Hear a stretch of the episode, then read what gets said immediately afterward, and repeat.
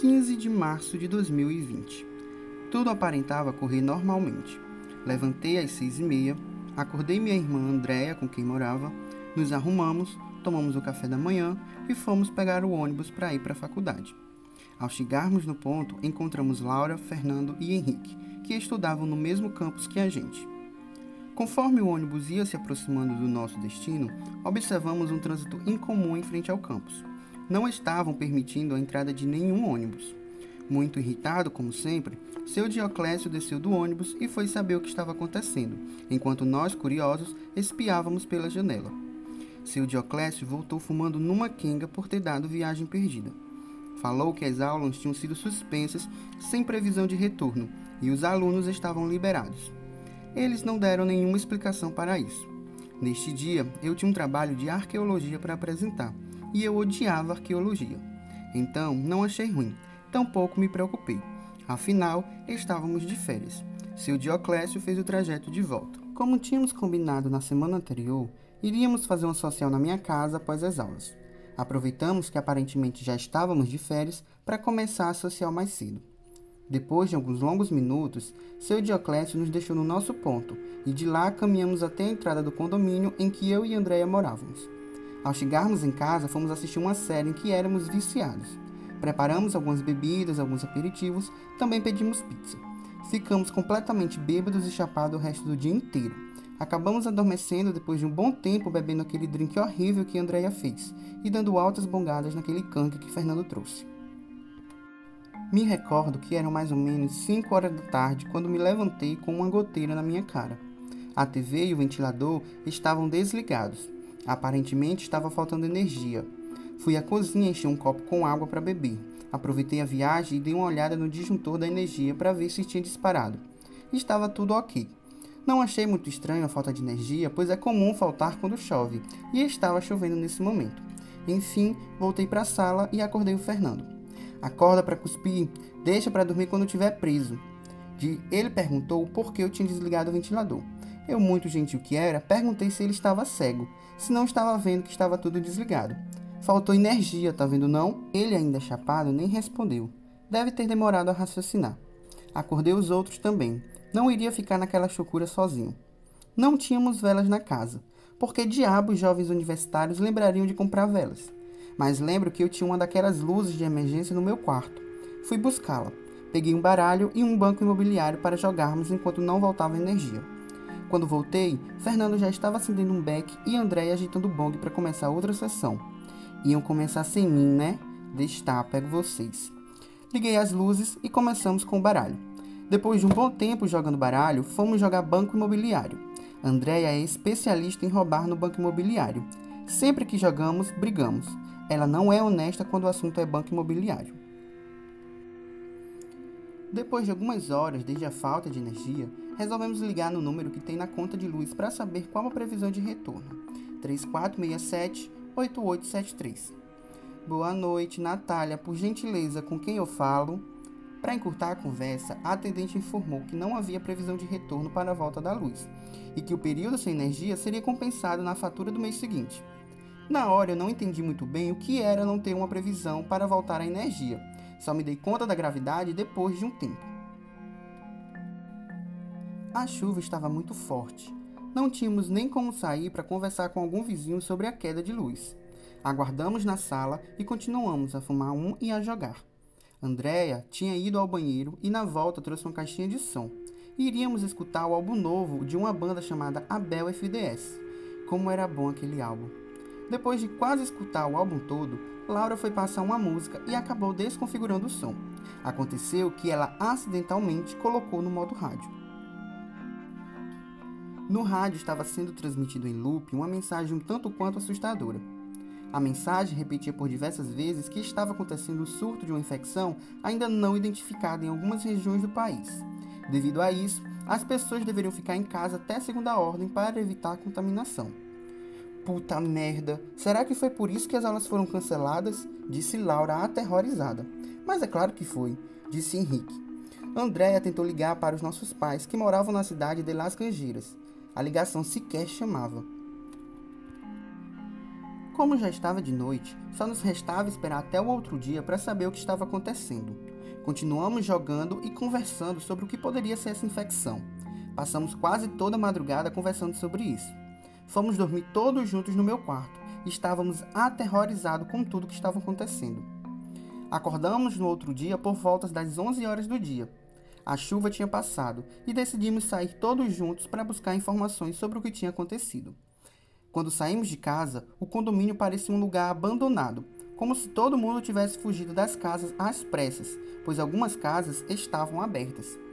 Morrendo de medo, caminhamos por nossa rua. Henrique cogitou a possibilidade de que tivesse acontecido o arrebatamento, e nós tínhamos ficado, o que não seria nenhuma surpresa para nós. Ao dobrarmos a esquina da nossa rua, vimos algo completamente fora do normal.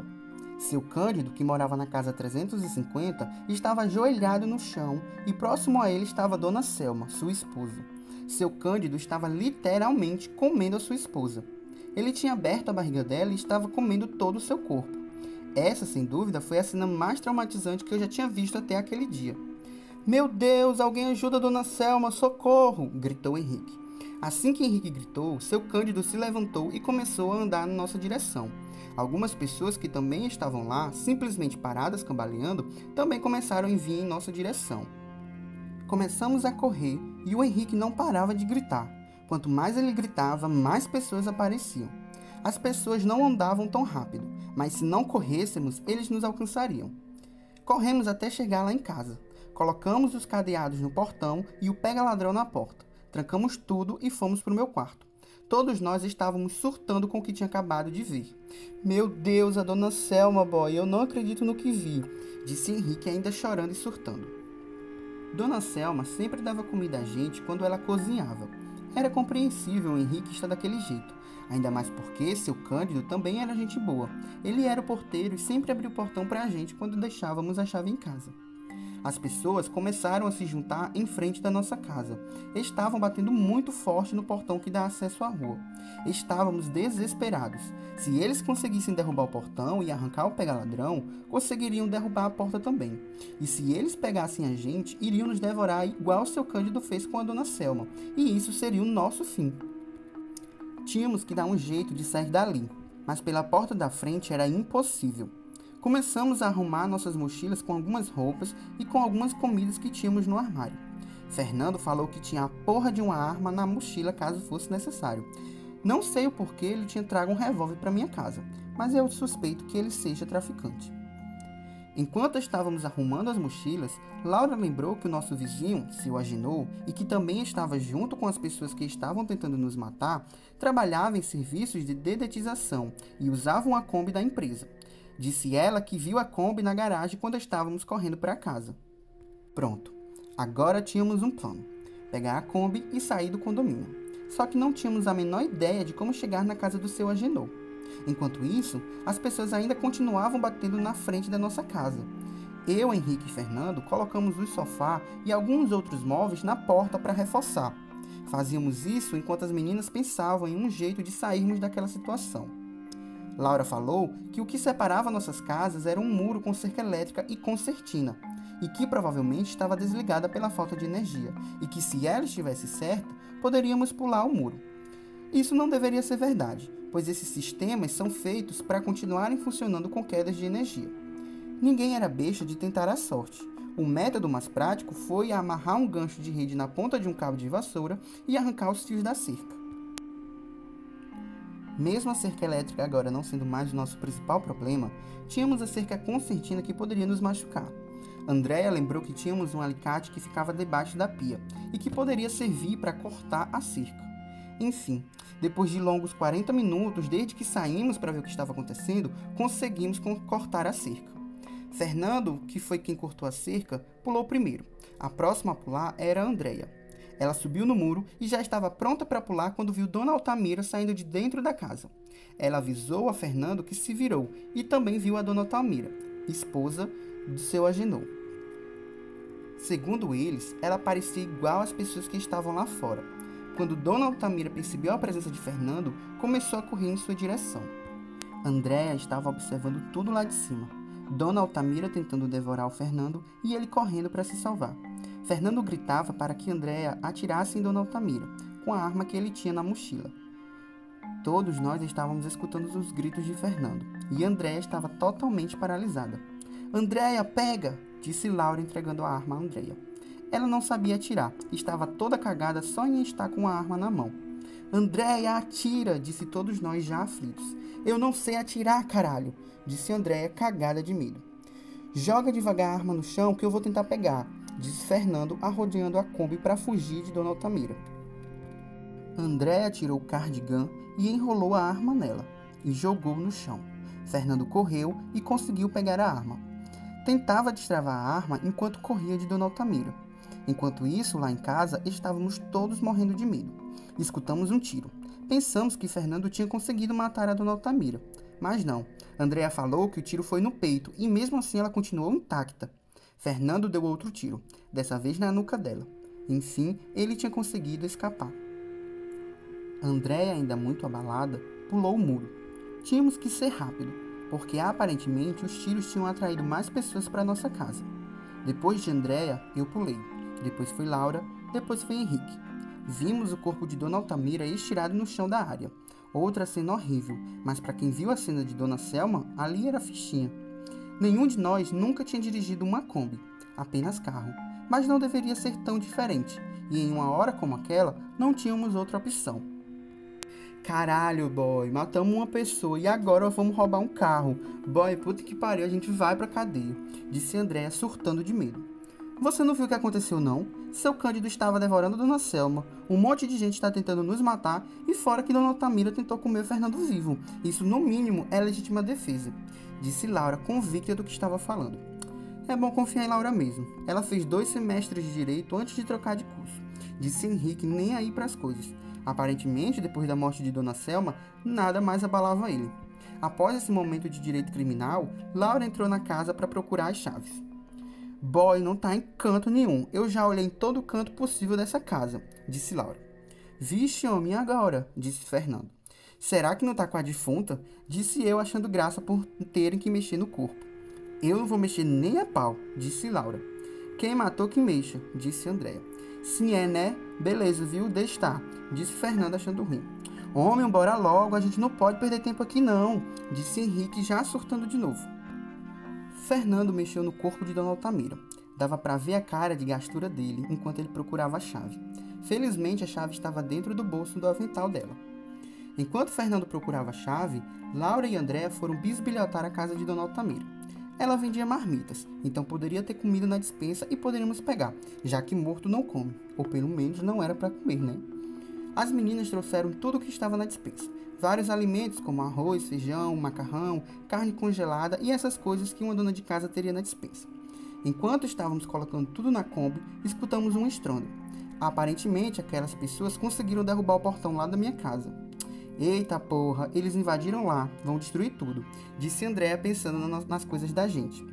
Homem, tá bom, pelo menos a gente tá vivo, né? Disse eu fingindo que não tava ligando para as coisas da gente. É, vão-se os anéis e ficam-se os dedos, disse Andréa também sendo falsa. Entramos todos na Kombi. Eu que iria dirigir. Falei para fecharem todas as janelas e verificarem se as portas estavam travadas. Feito isso, liguei a Kombi, passei a marcha e saí com tudo derrubando o portão da casa. Vinguei o meu portão, disse eu rindo para disfarçar a barbeiragem. Quando estávamos quase saindo do condomínio, vimos alguns colegas da faculdade que costumavam pegar o mesmo ônibus que a gente e que também moravam lá. Eles estavam tentando escapar de duas pessoas que corriam atrás deles, tentando devorá-los. Eram Cleitinho, a Quitéria e a Felipa. Quitéria estudava inglês na Universidade Del Rey, além de ser dançarina profissional. Conheci ela em um enterro do semestre. O Cleitinho costumava fazer o meu corre, mas depois que levou um baculejo, decidiu parar de vender. Já a Felipa era uma travesti que conheci na faculdade. Ela me salvou várias vezes quando eu estava de baixa. Achei que era nossa obrigação salvá-los. Buzinei para que eles vissem a gente, fui me aproximando deles e fui reduzindo a velocidade. Henrique abriu a porta e eles saltaram um por vez para dentro da Kombi. Foi apavorante aquela situação. Se alguém desse um pulo errado e caísse, morreria na certa. Depois disso tudo, acelerei a Kombi e saímos do condomínio. A fuga do condomínio foi bem tranquila comparada com tudo que tínhamos acabado de passar. Porém, logo observei que a gasolina estava na reserva. O cenário da cidade era surreal. Estavam tudo abandonado, não tinha um pé de pessoa na rua. Até tinha, mas eram pessoas como aquelas. Porém, não acho que deveríamos chamá-los de pessoas. Concordamos em chamá-los de bichos. Enquanto os outros conversavam inúmeras teorias sobre o que estava acontecendo, eu e André conversávamos sobre os nossos pais. JP, tu acha que eles. Não, eu acho que não. Lá é cidade pequena, Andréia. Não deve ter chegado nada lá. É, você tem razão. Vamos pensar positivo. Aquela foi a última vez que falamos nesse assunto. Depois de alguns minutos dirigindo na reserva, achamos um posto de combustível, porém estava lotado de bichos. Não tinha a menor possibilidade de abastecermos ali. Olha ali, ó, disse Laura apontando para um posto mais à frente e que estava vazio. Fomos até lá, descemos muito rápido e enchemos o tanque da Kombi. Enquanto André abastecia, eu ficava no volante só esperando o sinal para poder ligar o carro. O resto do pessoal foi ver se conseguia saquear a loja de convivência. Ao quebrar o vidro da loja, o alarme disparou. O alto barulho daquele alarme começou a chamar a atenção dos bichos. Felizmente, André já tinha terminado o abastecimento. Liguei o motor e só estava esperando os outros voltarem com as coisas. Gente, um bora logo, eles estão se aproximando, disse eu aflito e nervoso. Todos voltaram trazendo várias coisas. Fernando tinha trago todo o estoque de cigarro e isqueiro da loja. Os demais tinham trago baganas diversas. Quando estávamos todos na Kombi, acelerei e saímos de lá. Não tínhamos a menor ideia de onde ir. Enquanto pensávamos para onde iríamos, começamos a comer algumas coisas que tínhamos saqueados da loja de convivência. Boy, só hoje nós matamos uma velhinha, roubamos um carro e saqueamos uma loja, disse Andréa eufórica. Matamos não, eu não matei ninguém, disse Henrique tirando o corpo de fora. Peraí, vocês mataram uma pessoa? Disse Quitéria surpresa. Foi legítima defesa e ponto final. E outra, todos aqui têm culpa. Estão todos na Kombi, não estão? Disse Laura defendendo Fernando. Ficamos andando por nosso bairro uns 30 minutos, pois a BR estava completamente interditada de carros. Ninguém saía e ninguém entrava na cidade. No nosso bairro, que era afastado do centro da cidade, tinha uma estrada de terra que dava acesso a um distrito que ficava no interior da cidade. Apenas carroceiros que vinham desse assentamento usavam essa estrada. Decidimos ir em direção a esse povoado. Cleitinho tinha família lá. Chegando lá, encontramos o povoado totalmente abandonado. Inclusive a casa da família de Cleitinho estava totalmente aberta. Fernando entrou primeiro na casa para averiguar se tinha algum bicho dentro. Só entramos depois que Fernando voltou, confirmando que era seguro. Foi nesta casa que nos abrigamos e passamos o resto do dia.